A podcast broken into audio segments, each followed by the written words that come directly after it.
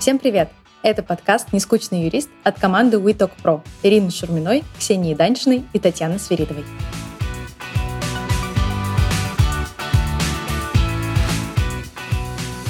Мы сегодня продолжаем разговоры с э, креативными и нескучными юристами, и сегодня мы пригласили нашего давнего друга – коллегу. Мы как друг друга только не идентифицировали. Мне кажется, семья в какой-то момент, потому что мы проводили столько времени вместе на работе, что мы уже стали видеть чаще, чем с нашими семьями.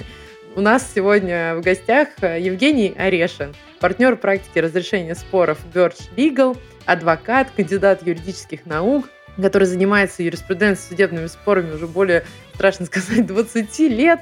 Все это звучит очень серьезно, но мы уже не знаем давно, и мы знаем, какой он нескучный, креативный, при этом суперэффективный э, юрист, и какой у него классный подход к работе. Женя, привет!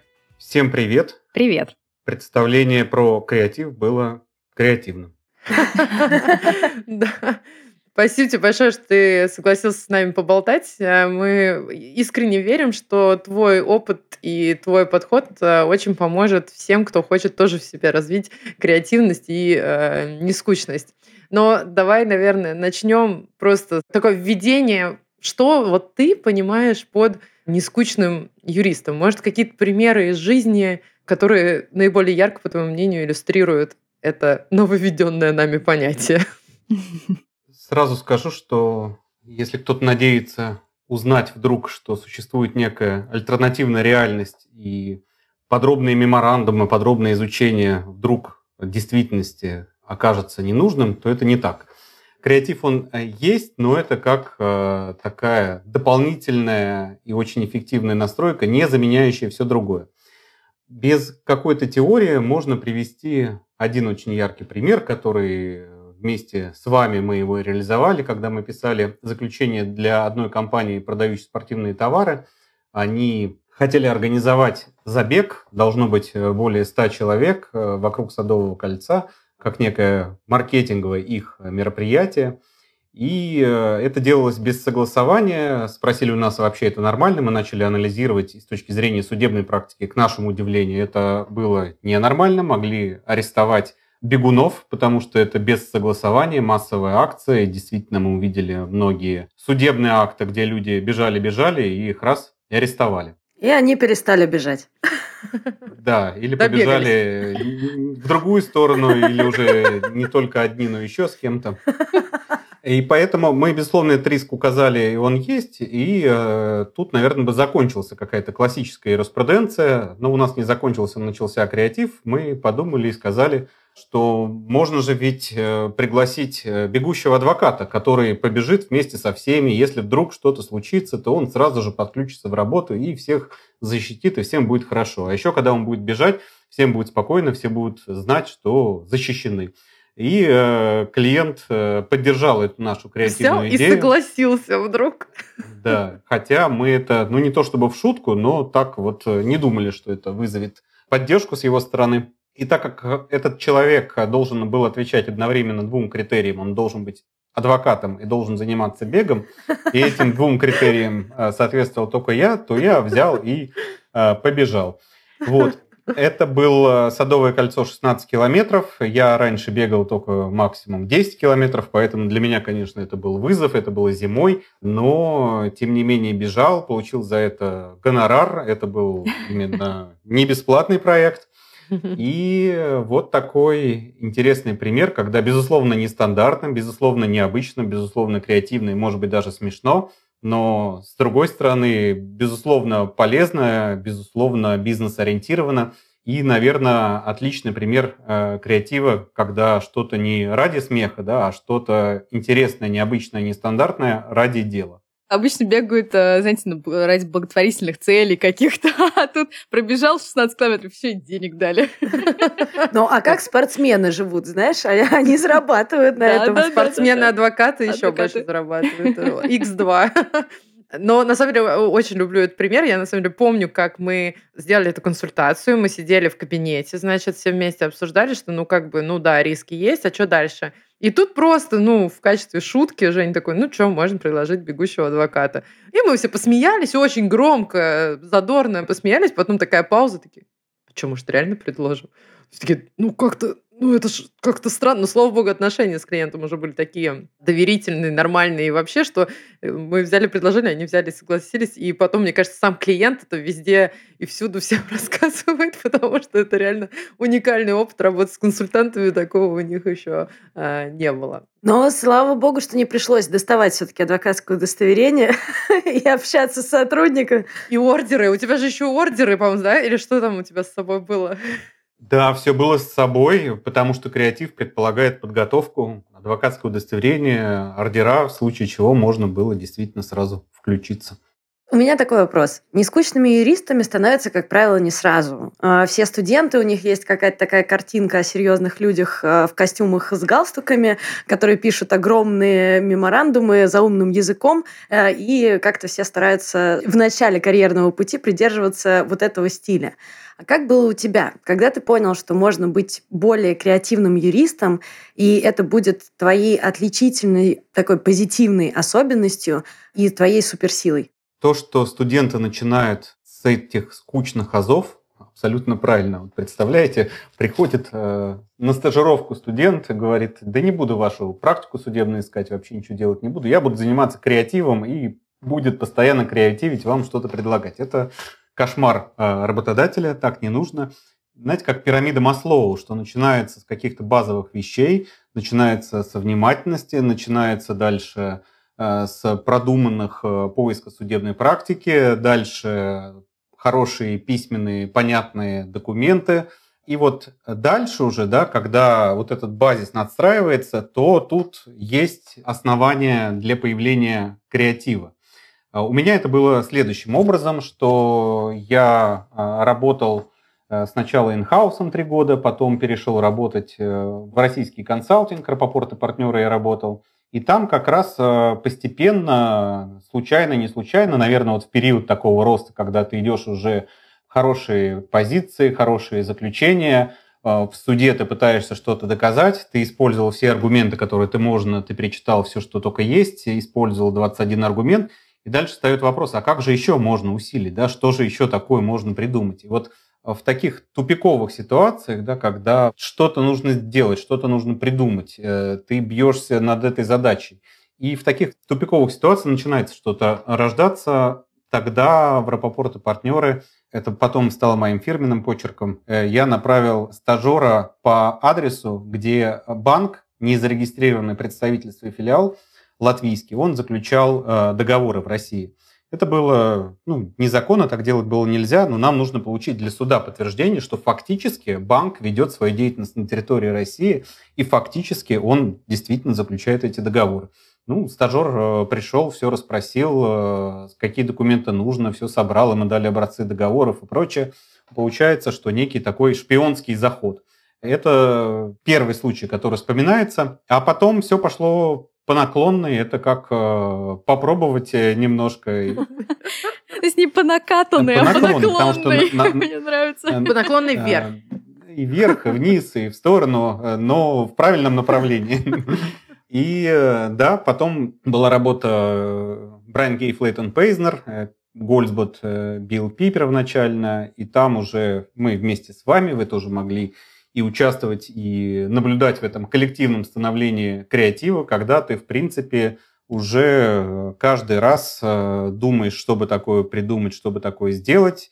Например, да, помните, мы в одном из э, семинаров для клиента про товарные знаки раздавали жвачку, клиент нюхал, а потом мы говорили, что это тот запах, который зарегистрирован в качестве товарного знака в определенных юрисдикциях. Да, то есть, ну, в качестве такого небольшого примера а как мы на клиентском семинаре показывали на примере, как не нужно а, рекламировать лекарственные средства и что не нужно включать э, в рекламу образы фармацевтических медицинских работников. Когда у нас девушка была в белой рубашке, мы постепенно, по-моему, то ли... Мы на нее вешали какие-то на нее дополнительные вешали, да, стетоскопы, да, шапочку и так далее, показывали, как можно... Фон включали за ней на телевизоре, да. да. да. Ну, она тоже, кстати, была стажером. Мне кажется, это какая-то это действительно фишка. А стажеры, они как-то всегда э, такое орудие для креатива. Зато не скучно. Зато не скучно проходить стажировку. Зато представляете истории потом какие. Да, и э, мне кажется, мы сейчас э, вспоминаем еще разные истории, да, чтобы не быть э, голословным. А потом, мне кажется, уже перешли в ту стадию, когда ты креативу учишь других. И это, наверное, текущая стадия, несущий креатив в массы. Благородная миссия. Расскажи вообще поподробнее, как ты применяешь креатив на практике, какие у тебя были интересные случаи. Действительно, давайте повспоминаем что-то вместе. Очень интересно.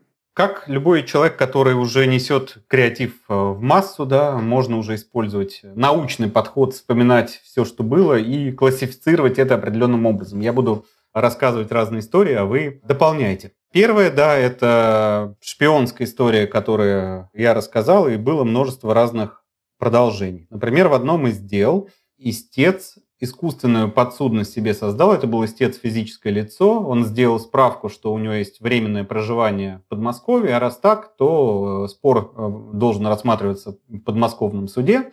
Ему это было выгодно, а нам, соответственно, нет. И одним из ключевых это была битва за компетенцию, что то, что он говорит, где он живет, это неправда. А что мы сделали? Мы опять направили стажера по месту его выдуманного жительства. И он э, сфотографировал, поговорил с соседями, а там был какой-то двухэтажный полуразваленный дом, э, похож, э, даже не похож, а, наверное, э, и был каким-то наркоманским притоном, потому что везде были шприцы разбросаны, э, выглядело это весьма удручающе, полуразрушенное. И когда э, мы для суда подготовили вот эти фотки, сначала мы показали тот дом, где он действительно живет, согласно его месту регистрации, нашли на Яндекс картах фотографию, классический московский обычный хороший дом.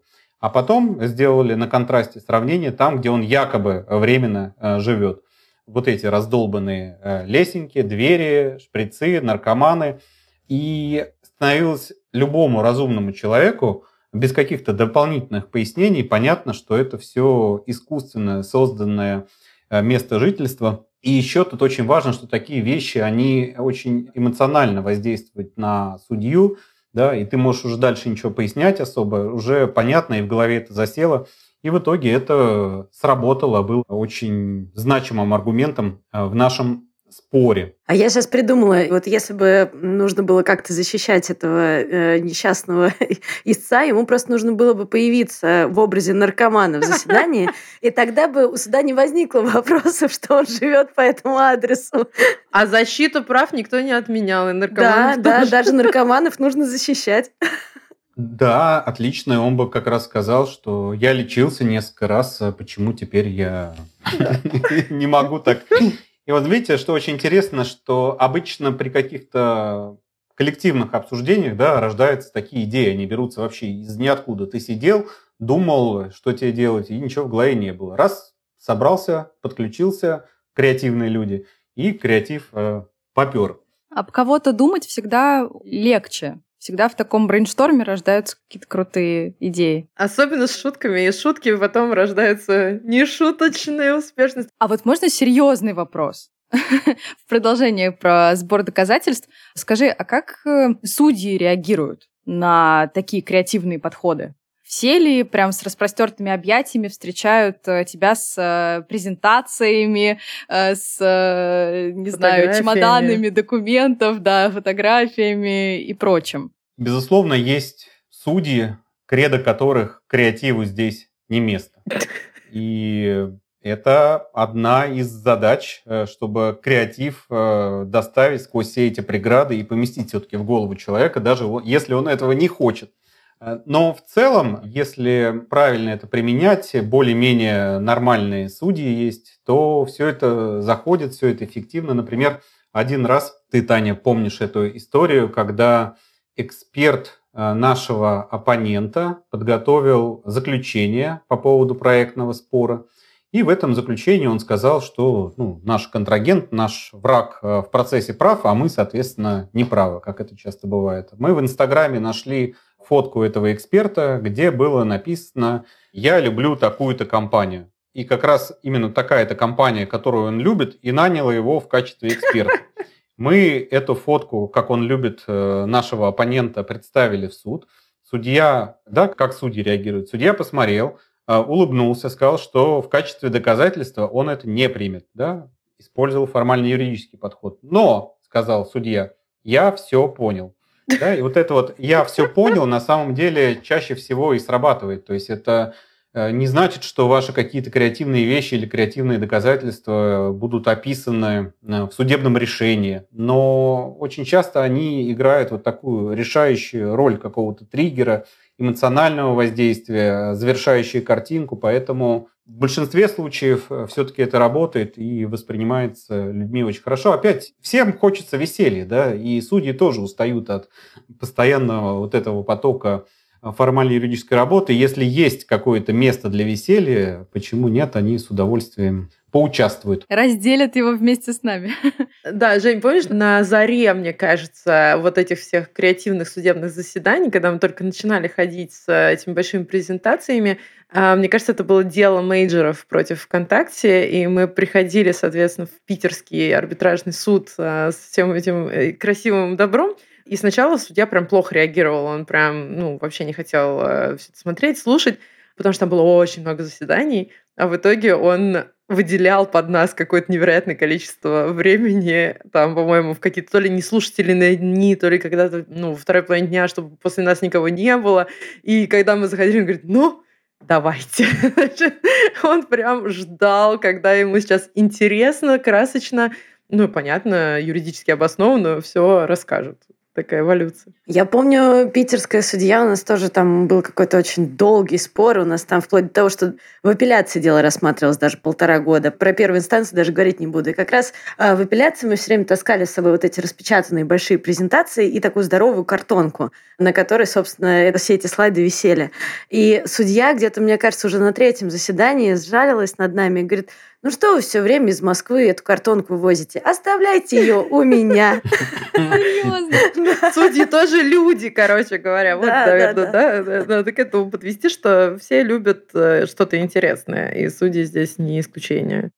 Да, конечно, бы все будут удивлены, если вы в споре о взыскании 1 миллиона рублей принесете презентацию на 10 листах э, и будете креативно рассказывать, как вы хотите взыскать эти деньги. Но нужно уместно для этого искать ситуацию, и когда уместно это использовать. Еще один э, пример вот в продолжении под темы да, сбор доказательств и креатив. Мне кажется, такая э, современная адвокатская история, как будто это история про 19 век какой-то, когда наша адвокатура выдавала всякие трюки. Был экологический спор по поводу того, что предприятие находится слишком близко к ручью и поэтому это источник питьевого водоснабжения города Москвы. Это хороший еще пример о том, что креатив э, не только в IP, например, спорах, да, и в каких-то, на первый взгляд, скучных спорах он тоже весьма применим. И э, стал вопрос о назначении судебной экспертизы, потому что только эксперт мог определить, а все-таки есть вот зона источника питьевого водоснабжения города Москвы, попадаем мы в эту зону, где нельзя размещать, либо не попадаем. Это такая гидрологическая судебная экспертиза. И вопрос о том, кто будет экспертом, был ключевым. И с одной стороны были мы, с другой стороны был госорган, и на следующем заседании было понятно, что будем назначать экспертов, у нас были свои кандидатуры – мы поставили своей задачей понять, а каких кандидатур может предложить э, госорган. И мы посмотрели просто по всем судебным актам, каких экспертов они приглашают, потому что эта экспертиза, ну, иногда она назначается действительно. Мы выявили трех таких экспертов, исходя просто из общедоступной информации. В процессе подготовки мы собрали на них, ну, условно говоря, компромат.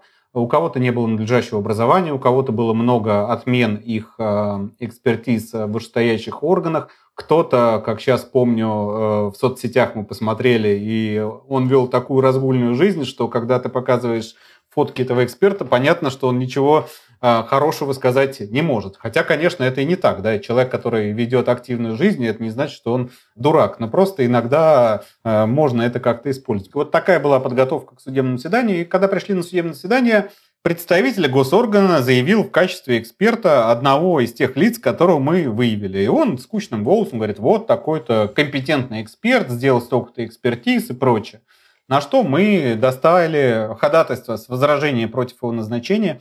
И вот шок, который был в глазах у представителя госоргана, он мне на всю жизнь запомнился, потому что он подумал, что это какая-то у нас э, разведка, да, что мы, не знаю, прослушку какую-то сделали. Шпионили за ним. Да, откуда мы могли узнать, что он заявит это ходатайство, вот он не мог понять искренне.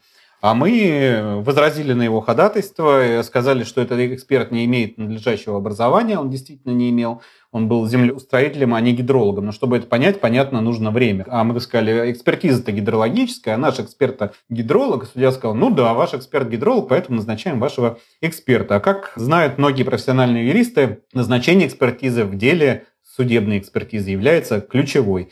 И мы в этом деле в итоге и победили. Креатив? Да. Креатив креатив. Но такой креатив, где надо как бы знать, кто гидролог, а кто земле, кто, я уже забыла. А Женя очень правильно с этого и начал, да, что да, без да. базы тут вообще никуда. Ни один креатив в пустоте не рождается. Да. А я сейчас э, вспомнила случай, тоже связанный с экспертизой, но не совсем. Я участвовала в споре. Там, в общем, фабула состояла в том, что из большого зернохранилища за неделю пропало огромное количество зерна. При том же почему-то судья отказывался назначать экспертизу категорически, и поэтому я э, просто провела какие-то непонятные расчеты. Значит, я поняла, что с этого зернохранилища можно зерно вывозить тремя способами. Вода, поезд и автомобили. Ну, как бы больше нет вариантов. Значит, порт не работал, там вообще был закрыт проход э, в этот период. Я такая, все, значит, порт, а там самое главное, что по воде это и был единственный возможный способ это количество зерна вывести за неделю. Я говорю, так, порт не работает, по железной дороге там не было никаких заявок. Мы получали тоже, это отдельная история, как направляли и получали ответы на адвокатские запросы с железнодорожных станций о том, что не проходило большое количество этих поездов, а мы еще высчитали количество вагонов, которые нужно для того, чтобы там все это вывести. Ну и осталась автомобильная дорога. И дальше Яндекс карты э, вообще сыграли шикарно, потому что я наделала оттуда скриншотов, э, там вот эти фотографии, что такая однополосная дорога. Значит, я посчитала, что там должно было быть э, за эту неделю типа 500 автомобилей, ну, таких вот груженных фур. Да, они, да, бы да. Туда, они бы просто встали, встали друг за дружкой, и все, ничего бы... И, в общем, и так мы доказывали, что нельзя было вывести зерно в этот срок, и вообще все началось задолго до того, как э, говорил истец. Вау. Круто. Это круто. Так, ну по поводу сбора доказательств поговорили. По поводу экспертиз, мне кажется, еще тема не раскрыта до конца, потому что это экспертизы там вообще это просто кладезь. Mm. Ну, наша любимая история под названием «Дядя», расскажем дядя. о ней. Привет, дядя, вот так. Да, один из таких классных примеров и вообще журналистские расследования основываются на этом принципе, что ты ищешь много общедоступной информации, дальше сопоставляешь факты, да, и строишь какую-то общую картинку на основании этого. И, может быть, они прям сто процентов все не доказывают, да, но когда много фактов, то в целом впечатление создается именно то, ну, которое на самом деле ты хочешь э, создать. Так вот, в нашем деле Double Data против ВКонтакте, в котором участвовали все здесь присутствующие. Опять дело было про эксперта, была судебная экспертиза, эксперт которого предложил ВКонтакте, и его выводы были против Double Data, против нашего клиента, и нам нужно было назначить повторную или дополнительную экспертизу, и одним из направлений было, чтобы дискредитировать вот того судебного эксперта, проанализировали мы кучу э, информации и в итоге сделали такую схемку на основе проанализированной информации, что есть у нас э, судебный эксперт, который делал экспертизу, что этот э, судебный эксперт работает с одним человеком в институте. Там была фотка в этом институте, там была информация и про, ну, соответственно, нашего эксперта, потому что он там работает, и про того человека, который там работает, условно назовем его дядей, объясню почему. А потом этот дядя оказался однофамильцем представителя э, ВКонтакте э, случайнейшим образом. Мы начали искать информацию, и тоже подтвердилось, что представитель ВКонтакте и вот этот дядя, они действительно родственники, что есть дядя, есть племянник, который представитель ВКонтакте. И мы вот эту схемку нарисовали, то есть получается, что эксперт, которого назначили ВКонтакте, он работает с дядей представителей ВКонтакте. Да? Ну, как бы связь, она такая очень близкая. И все это подтверждается доказательствами. И э, тут еще тоже креатив, он же, знаете, очень важно, как ты его используешь. Э, можно это заранее было вывалить, включить какую-то позицию, это один вариант. А другой вариант правильный, который использовали мы. Мы прямо на судебном заседании заявили соответствующее ходатайство о том, что эксперт является предвзятым, в том числе потому, что он связан с представителем ВКонтакте. Эксперт присутствовал на судебном заседании в этот момент, был представитель ВКонтакте. Мы достали вот эту схемку большую, и эксперт посмотрел. И вот тут был самый такой классный момент, потому что то, что мы нашли, это было правдой. Другое дело, что это не подтверждалось какими-то прям суперсерьезными доказательствами, да, только косвенными. И эксперт сказал, о, какая классная картинка, какая классная фото. А, действительно, он подтвердил, что он работает вот с этим человеком, который, как оказалось, дядя. А представитель ВКонтакте ничего не возразил, то есть он просто промолчал. И вот на то, что мы говорим, вот его дядя, вот представитель ВКонтакте, все они тут связаны, никто из них из-за такого вот шока, что эту информацию выбросили сразу, никто не отреагировал, не сказал, что это никак ниоткуда не следует. И, соответственно, это вот еще чувствуется на каком-то энергетическом уровне, насколько ты убедителен, да, и в этот момент, а еще сзади сидели люди, было много слушателей, как mm-hmm. в театре ты выступаешь, и в этот момент мы почувствовали, что вот все наши слушатели, наша команда, противоположная команда, сама судья, они почувствовали, что тут вот дело нечисто, нечистое, да, что да. это и это вот э, один из лучших примеров, когда действительно супер такой креативный подход сработал. И как он сработал? Да, безусловно, судья не удовлетворил наше ходатайство о том, что эксперт нужно отвести, что он является предвзятый и прочее. Она вообще про это особо ничего не писала. Она просто назначила дополнительную экспертизу и уже назначила в том числе нашего эксперта, которого предлагали мы, на эту экспертизу. И получается, что это сработало, и потом ну, эксперт, который предложил ВКонтакте, э, он позицию ВКонтакте изложил. Та позиция, которая была изложена экспертом, которую предложили мы, уже она позволяла нам отстаивать свою позицию. Поэтому такой happy end. Ну да, здесь, наверное, надо пояснить для слушателей, кто не очень ориентируется в судебных экспертизах, что вот э, тот факт, что уже проведенная экспертиза, по сути, была признана, ну, как бы недействительной, и была назначена дополнительная, причем комиссионная экспертиза, когда в комиссию включили еще эксперта, предлагаемого другой стороны, ну, то есть это редкий случай. Это мы прям пытались найти какую-то практику под то, чтобы так сделали. Это действительно происходит редко. Мне кажется, очень забавная история э, с Таней, под условным названием «Таня и нотариус. Э, супружеская пара». Да, да, это было очень весело, когда нам нужно было провести контрольную закупку в магазине. Мы хотели сделать это прям, чтобы, ну, вообще никто не прикопался. И поэтому решили пойти туда вместе с нотариусом. Но как-то нужно было, я не знаю, создать легенду, почему мы вдвоем туда приходим, что-то выбираем какие-то вещи, что-то покупаем. И поэтому, да, мы с ним решили, что мы изображаем такую супружескую пару. Вели мы себя вполне прилично, конечно, но вот у нас сильно спокойнее, когда у тебя есть легенда. Ты как актер в нее вживаешься, и это как-то сильно упрощает твою жизнь, чем когда ты такой э, неловкий и не поймешь вообще, зачем ты сюда пришел вместе с незнакомым человеком, зачем ты покупать какую-то одежду одежду, что очень странно. Поэтому да, это было весело.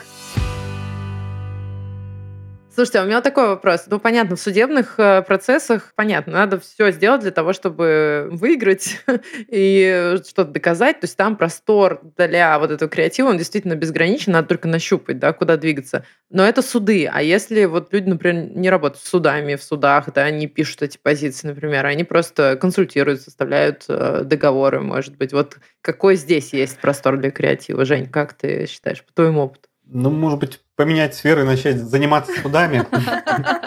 Тоже хороший пример из практики. Ну, про бегущего адвоката, да, а что это способ, который любой юрист, бегающий, может э, использовать. Тоже был тогда спор потенциальный, что товарный знак использовал в своем магазине спортивных товаров, и он использовал его э, незаконно. Была такая большая эмблема, которая висела.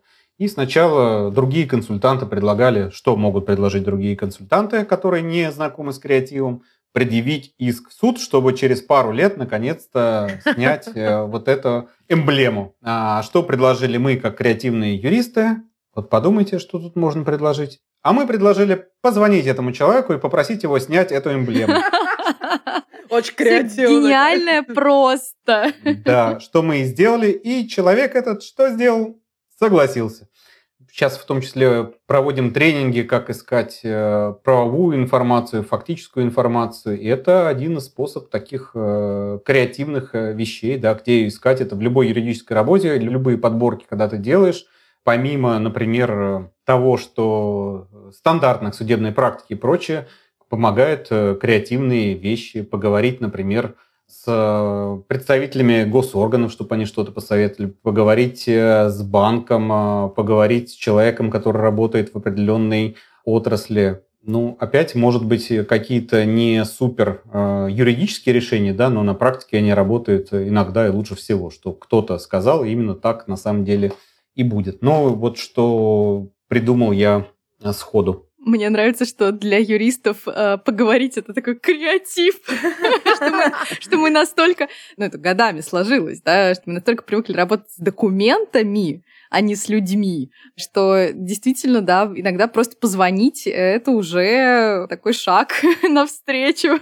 Ну, даже, слушайте, вот э, с согласованием договоров, да, бывает, когда две стороны, они там, я не знаю, месячная переписка по поводу каких-то двух условий, на которых все застряли, а нужно просто встретиться и обсудить, и дальше найти какое-то приемлемое решение. Но об этом часто, к сожалению, забывается. Да, я тоже все время на конференциях, когда мы говорим про какие-нибудь там due diligence, служебное произведение и так далее, я всегда всем рассказываю, что в идеале нужно встретиться с людьми, не юристами, а именно вот с людьми, которые там создают, например, программное обеспечение в компании, сесть и попить с ними кофе с вкусняшками. И на меня смотрят все время круглыми глазами и говорят, зачем? зачем? Я говорю, а потому что люди становятся добрее, и они расслабленнее становятся, они спокойно идут с вами на контакт, и они готовы вам больше информации выдать, потому что так-то, ну, а зачем вам что-то рассказывать? Ну, потому что им сказали, ну, как бы много чего говорят, это не основная их работа и так далее.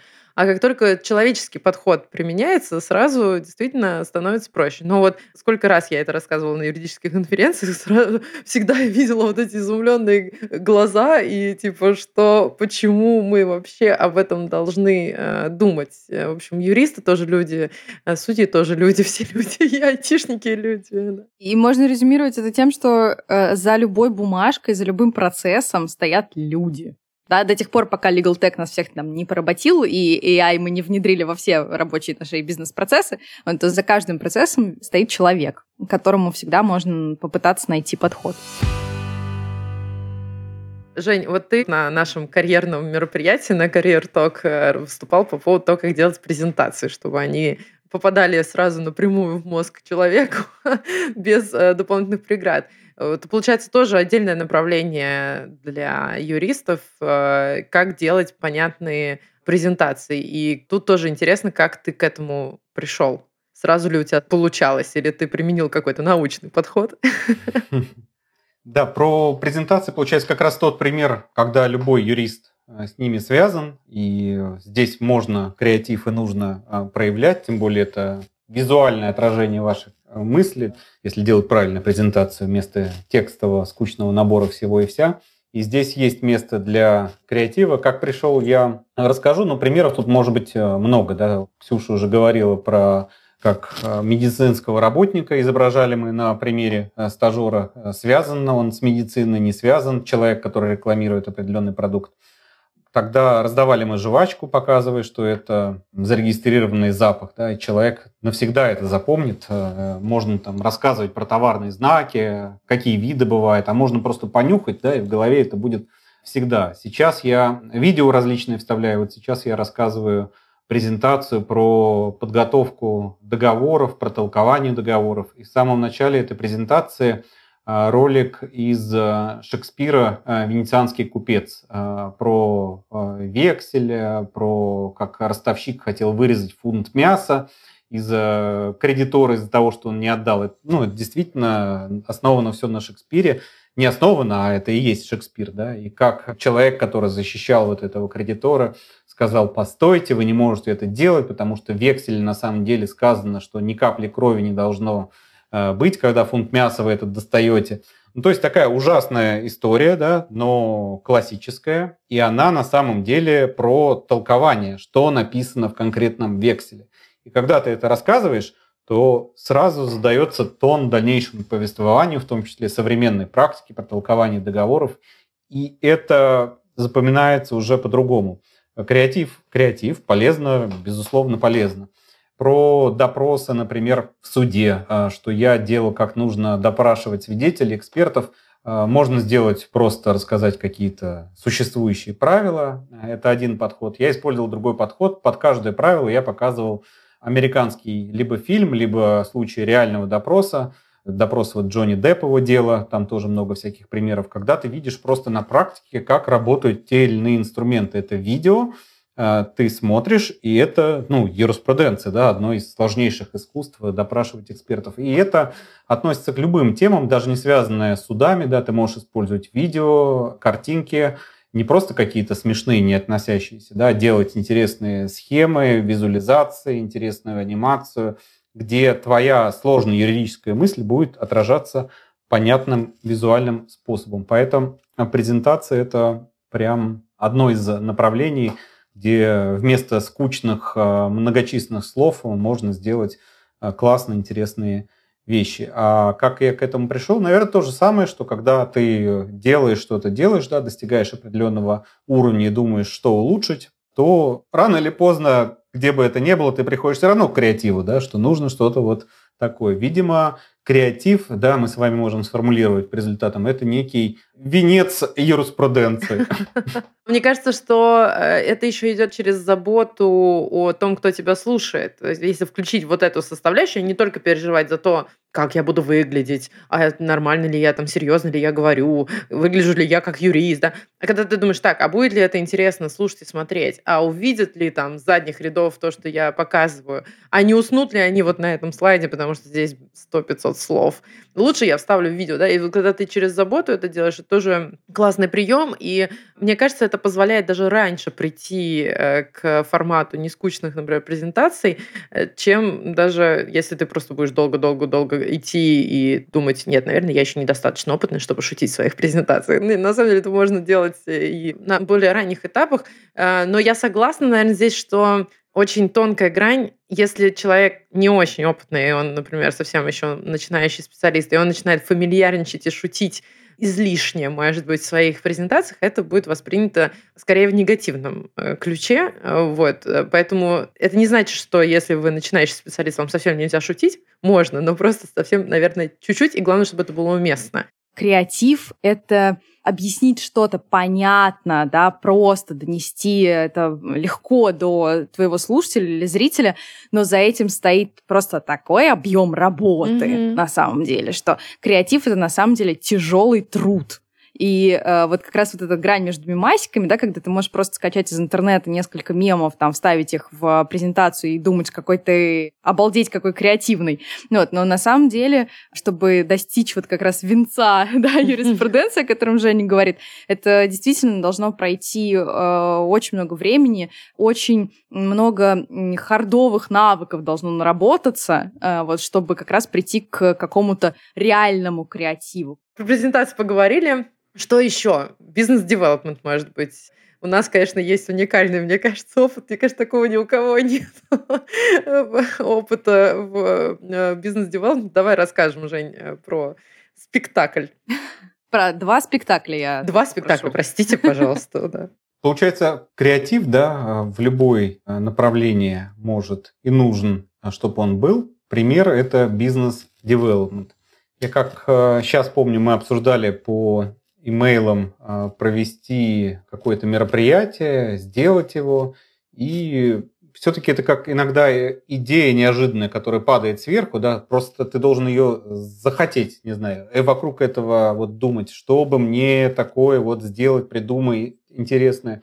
И придумалось как-то само собой, что нужно сделать э, не классическую конференцию, а конференцию юридический спектакль, когда все изначально отрепетировано, и когда через какую-то смешную форму а, подаются очень серьезные и правильные вещи. И мы сделали спектакль в итоге IP. Это был э, некий судебный процесс, где с помощью свидетелей разных доказательств мы обсуждали современные технологии, как они работают, интернет, судебную практику, но все юристы нашей практики выступали актерами, ну, были теми же самыми свидетелями, судьями, еще кем-то, и через заранее проработанный сценарий, да, написанный, заранее проработанные шутки – Э, мы показали вместо какой-то классической э, доклада о современных технологиях все то же самое, но через юридический спектакль.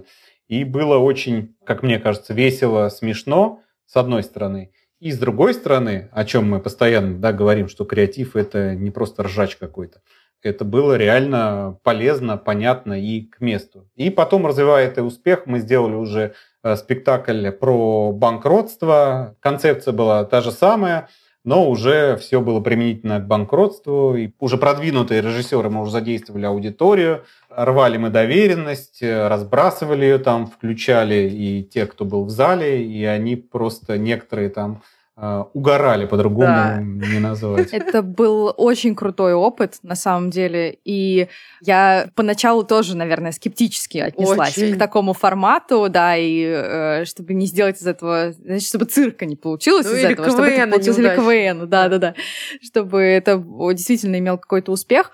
И очень интересным была эволюция организаторов конференции, а, потому что изначально, когда мы предложили эту задумку, они тоже отнеслись к этому скептически. И нам в итоге а, выделили такой небольшой зал, нас поставили, мне кажется, как где-то там в программе конференции куда-то... Неудачное место. Да, неудачное место. И мы тоже понимали, что это определенный риск, да, что это новый формат, никто такого не делал раньше, и, а, может быть, э, не все это с таким энтузиазмом воспримут, как мы в итоге. Но это действительно было успешно, всем очень понравилось. И на следующий год, когда мы делали конференцию, по банк... Э, участвовали в конференции по банкротству, делали второй спектакль, нам выделили уже зал в три раза больше, нас... Э, центральное событие. Да, да, да. Мы где-то были посередине прям программы или, или вот в каком-то очень удачном на этот раз месте. И в зал был битком. Это было шоу, правда, в очень хорошем смысле этого слова. Но еще было очень смешно, потому что одни из главных ролей играли мы с Ксюшей как раз, а мы как бы с банкротством, ну, на разных полюсах. Я на за себя вы. могу сказать. Мы Просто на я, это был какой-то кошмар. Как мы учили эти роли, ну, то есть как настоящие актрисы. То есть, знаете, если там в первом спектакле еще более-менее, ну, все понятно про новые технологии, IP мы хорошо понимаем, с банкротством реально пришлось как бы учить термины, и чтобы, не дай бог, не сказать лишнего, потому что в зале сидят специалисты по банкротству, и было бы очень некрасиво. Вот, и мы э, выучили, я до сих пор даже помню, пришлось не просто учить текст, а да, еще какие-то, ну, базу какую-то под это подложить, чтобы хотя бы понимать вообще, о чем э, речь. Не просто как попугай слова повторять. А да, да, да, да. Потому что в спектаклях случаются импровизации, потому что кто-то что-то забыл, кто-то не там что-то сказал. И, в общем, надо подстраиваться. И э, у меня до сих пор даже какие-то знания по Майнкроссу, мне кажется, единственные в моей жизни. А где вы выучили? Вот вы знаете, мы спектакль ставили Но зато необходимая база есть. Представляешь, как классно вообще. Да, да, да. да. Не, ну, на самом деле это же говорит о том, что это действительно попало э, в мозг. Знаешь, за столько дней репетиций не могло не попасть. Это точно. Но на самом деле это еще очень классный опыт. А, то есть в моменте он вообще классным не казался, потому что это было бесконечное количество встреч, репетиций, переписывания сценария. Э, вот э, я играла в КВН в университете, и я помню этот ужасный процесс, когда ты сочиняешь шутку, тебе кажется, что она безумно смешная, ты выносишь ее на группу людей, и они такие, что? И ты уже в процессе, когда сам ее говоришь, ты понимаешь, что это вообще ужасно не смешно. И вот здесь было очень похоже, потому что надо было сделать все-таки что-то смешное. И все в муках сочиняли эти э, шутки. Потом э, классическая проблема любого спектакля и КВНщиков — это реквизит чем больше реквизита, тем хуже дело. Э, мы уже, можно его забыть, можно его не принести, можно его вынести не из того угла. Ну, в общем, а у нас было какое-то безумное количество реквизита на этих спектаклях. У нас э, в виде реквизита была даже футболка у меня, которую мы специально сделали под этот спектакль. Как много лайков. Как много там, лайков да, у нас да. с тобой. То, да, что ты играла что... блогера. Да, да, да, да, да, да, да. Вот до чего, видите, дошло. Да, да, да. Ну, то есть, возможно, все как всегда, вот, но это было, конечно, очень э, непросто, но потом результат классный и сплачивает коллектив э, тоже очень э, здорово. Вот в каком-то другом ракурсе вы друг на друга смотрите. В общем, очень прикольно.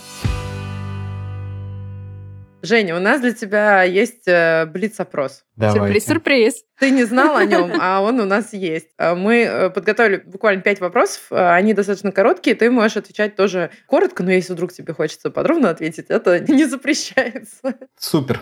Давай, поехали. Первый вопрос. Как ты считаешь, какой твой самый главный талант? Одна коллега назвала меня организационным маньяком. Она сказала, что какое счастье, что ты на светлой стороне. Потому что если бы был ты на темной, то мир бы просто содрогнулся.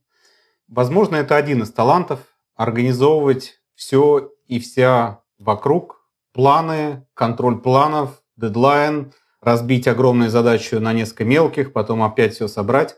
Я думаю, это один из. Надеюсь, не единственный. Это точно твой талант не единственный совершенно точно, но твои супер таблички, степ-планы — это вообще какой-то идеал, к которому хочется стремиться. А вы знаете, я сейчас поняла, что Жень, спасибо тебе. Я вообще не... И у меня почему-то в голове не было этой причинно-следственной связи, но, видимо, я настолько подпиталась твоим опытом и твоим примером. И правда, да, мы стараемся сейчас тоже в своей работе внедрять твои методики, твои таблички, степ-планы и так далее. А вот оно все откуда. Конечно, да. Вот кто всему этому научил. Да, но не креативно, да, тут скучненько. Не, ну почему? Это тоже требует определенного креатива, как дойти до той цели, которую ты хочешь. Ну, там, если мы говорим условно про конечную цель в виде там, подготовки искового заявления, может быть, это не креативно, хотя это неправда, тоже там может быть много всего. Но если мы говорим про функционирование бизнеса, вот как мы сейчас начали э, этим заниматься, и вот тут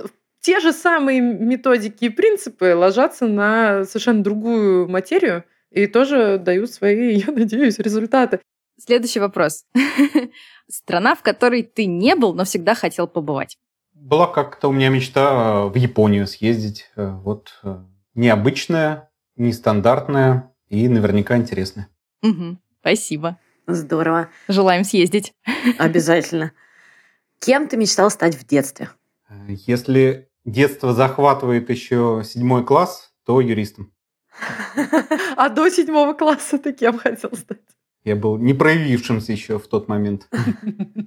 Я тебя прекрасно понимаю, потому что я решила стать юристом в пятом классе. Я вообще не помню, кем я хотела быть до этого, но вот это вот, все, я хочу быть юристом, это я запомнила. Какой-то фильм я посмотрела. Вообще Откуда даже не вы помню, такие какой. беретесь? Я тоже не понимаю. Ветеринары, я не знаю, что угодно у меня было. Жень, посоветуй, пожалуйста, одну книгу, которую должен прочитать каждый. Каждый юрист? Каждый человек. Человек. Да. Юристы тоже люди. Да, да, да. Разделим мы эти две категории людей. Для юристов, э, ну такая одна из э, лучших книг – это принцип пирамиды э, Минта. Как писать документы, как структурировать, как логично мыслить. Такая мне очень помогла. А с точки зрения общих книг, у меня нет рекомендаций. Мне кажется, эта же книга отлично Это же подойдет книга, да. для... Да. Многим и не юристам нужно научиться работать э, с текстом и с э, мышлением. Мышлением, Пожалуйста, да. пожалуйста. Да, да. Спасибо. Более его структурировать. И наш последний вопрос в Блиц-опросе. Если бы ты мог обладать какой-нибудь суперспособностью, то какую бы ты выбрал? А список есть? Нет, любая вообще суперсила, Любая вообще. которую ты можешь себе представить. Вдохновлять людей на подвиги. Я все время такая приземленная. Телепортация мне нужна, очень телепортация. Я Да, хочу да, да, да. Очень быстро в Москву хочу, потом в Сочи, в Питер, там, в Киев. Это подсвечивает твою потребность в текущий момент. Да, но это интересно. Здорово. Здорово. Спасибо, Женя. Мне кажется, отличные ответы. Давай продолжим. У нас немножко осталось э, вопросов по э, нашей теме, и скоро будем уже заканчивать. Но вот э, мы все говорим, что креатив так здорово, и так это помогает, и так далее. Были все-таки случаи, когда это воспринималось негативно, например, коллегами, руководителями или клиентами, которые такие, что мы тут пришли в серьезную, не знаю, юридическую фирму, а нам тут Нам нужен подсунули. меморандум. Да, что вы делаете вообще? Или мы там в суд идем, а вы тут свои картинки притащили. Ну, не знаю, это условно, было ли что-то, с чем ты сталкивался, с каким-то негативом? Мне кажется, самое удивительное, что нет. А, понятно, что судьи могли отфутболить, сказать, не надо ваши картинки тут показывать, но это не показательно, они могут э, вообще отфутболить тебя самого и сказать, что не появляйся тут. А в целом как раз наоборот э, все примеры показывают, насколько это важная вещь. Когда мы готовили какие-то питчи для клиентов, где проявляли креативный подход, э, делали картинки, сравнивали разные подходы, делали какие-то необычные вещи, да, всегда это срабатывало. Люди так говорили, вау, здорово, да, круто. Опять мы же говорим о креативе не в стиле мимасиков, а в стиле высшего юридического пилотажа, когда сложные вещи через визуальные образы, через какие-то иные вещи, штуки, они подходят. Либо презентация для клиентов, где вместо классического э, словесного набора э, ты показываешь картинки с примерами из твоих конкретных дел, э, картинки э, из э, судебной практики, когда ты дело описываешь через какие-то фотографии и прочее, имеющие отношение к данному конкретному делу. Когда ты вместо какого-то скучного изложения рассказываешь истории, приколы, опять относящиеся к конкретной теме, да, и которые несут в себе и смысловую нагрузку, это абсолютно всегда срабатывает, поэтому я бы как раз сказал, что безусловно, можно с этим столкнуться, кто-то фыркнет, кто-то не станет на это смотреть, но в целом весь мой опыт показывает, что это супер эффективно, супер удобно, именно потому, что это такой высший юридический пилотаж, когда сложные вещи э, вы делаете еще более интересные и занимательные. Да, я согласна. Но еще, наверное, э, все равно ты же смотришь по каждому клиенту, по каждому случаю, насколько там это уместно, и не говоришь ему, а теперь мы будем смотреть картинки. Ну, то все равно это нежно как-то происходит, эта интеграция креатива. Все креативные юристы немножечко психологи. Вообще все юристы должны быть по-хорошему очень даже психологами. Действительно. И, наверное, такой завершающий блок, но супер полезный. Хотя, мне кажется, весь выпуск сегодняшний получился просто одной сплошной пользой. Записывайте, конспектируйте советы и примеры. И, Жень, в завершении, можешь поделиться советами, как юристу развить в себе креативность? Потому что не все же с креативностью рождаются, да, как мы уже поняли сегодня. Вообще никто с ней не рождается. Да, да. Особенно с юридической креативностью. Это точно. Нет, она не, не врожденный навык точно. Угу. Поделись советами. Как ее развить? Да, мы рассказали столько интересных историй, и у слушателей наверняка возникает вопрос, и что, и как, а как для себя. А мы отвечаем на все вопросы, в том числе, которые еще вы не озвучили, но мы их уже чувствуем изначально как эксперта, которого назначат и против которого надо позицию подготовить. Да, э, спасибо, уважаемые слушатели, это совершенно справедливый вопрос. Как?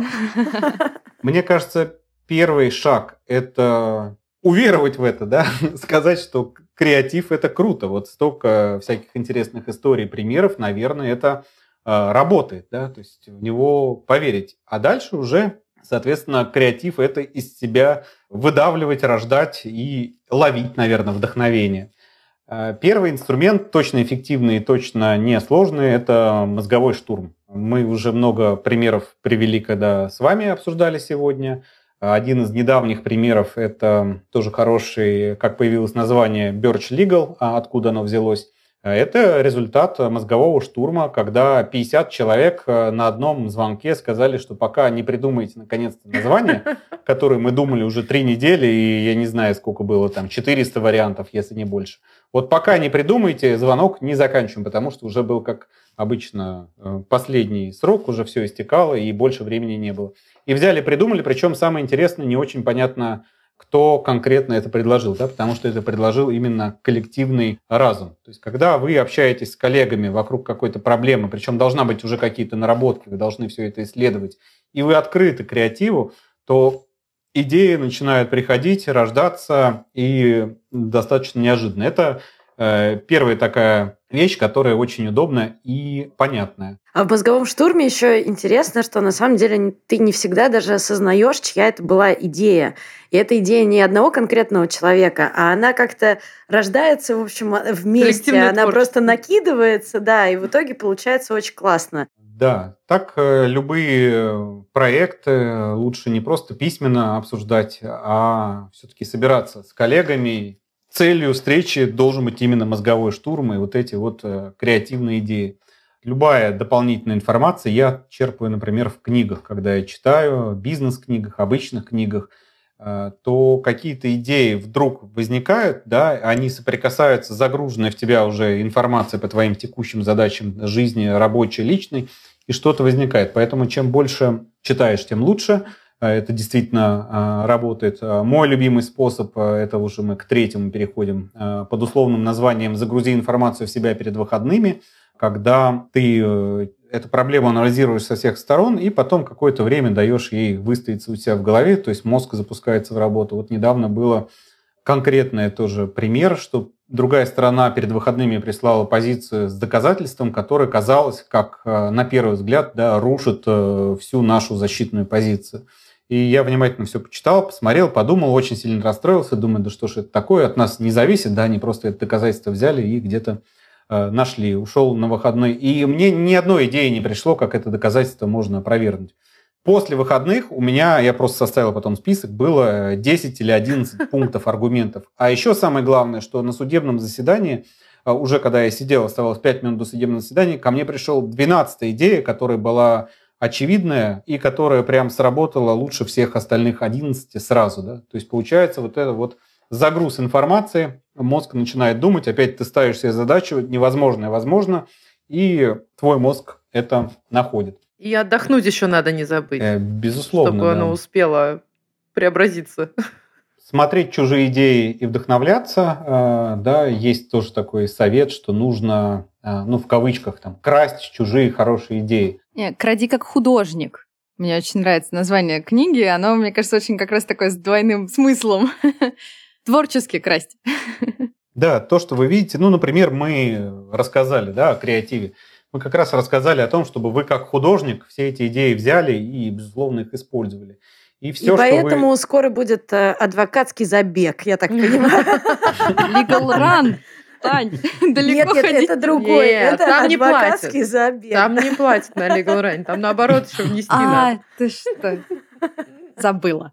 Да, поэтому мы выдаем лицензию на использование наших идей, будем только э, рады. И во всем остальном то вокруг увидите, впитываете, перерабатываете, обрабатываете. Так же, как искусство, да, оно же строится, вся культура, вся искусство на предыдущих идеях. И постепенно это вот что-то новое появляется, предыдущие идеи, э, и рождается что-то совсем новое. Вот здесь такой же подход.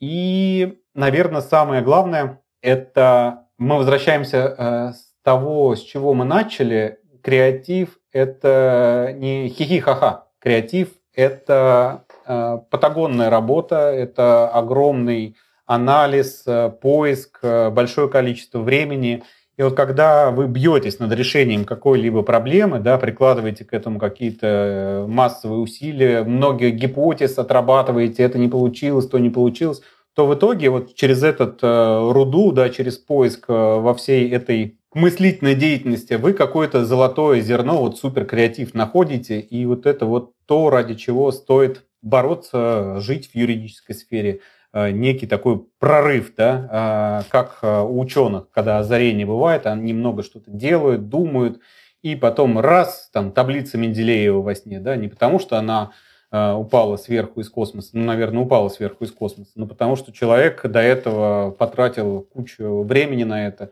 чтобы сделать. И таких историй в сфере науки полно. Архимед, да, из ванны выскакивающая некая легенда, Ньютон, на которого яблоко упало – ну, такие истории, э, придуманные непридуманные, да, но они как раз показывают, что после огромного количества работы бывают такие креативные, прорывные идеи. И я специально приготовил э, цитату, которая прям э, к концу может э, нашей беседы хорошо подойти и проиллюстрировать. И тогда я ее зачитаю. Это американский судебный э, юрист, и она очень хорошо отражает ситуацию с креативом. Для того, чтобы получить хоть какой-то шанс вынуть кролика из цилиндра во время судебного слушания, нужно прийти в суд, вооружившись 50 кроликами, 50 цилиндрами и большой удачей. Если удача будет на вашей стороне, вы сможете обойтись всего одним кроликом и одним цилиндром. Опять большая работа, большая подготовка. И это может привести к какой-то креативной прорывной идее, которая может выстрелить. Подытоживая, со своей стороны скажу следующее и буду краток. Первое, невозможное возможно, и мы постарались вас в этом убедить. Терзайте, пытайтесь, пробуйте, все у вас получится. И второе, заключительное, да пребудет с вами креатив.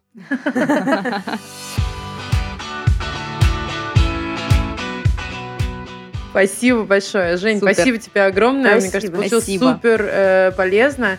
Спасибо, что ты всегда нас э, поддерживаешь в наших креативных начинаниях и приходишь нам на помощь и вот на такие наши новые подкасты и все прочее. Спасибо огромное. Пусть твой креатив тоже находит всегда подпитку и отклик э, в сердцах у других людей, э, которые тебя окружают, и пусть это тебе приносит по-настоящему успешный успех. Спасибо, друзья. Креативно креативить с вами в ваших креативных проектах это всегда супер креативно. Спасибо. Спасибо. Пока-пока. Ура. Пока. Пока.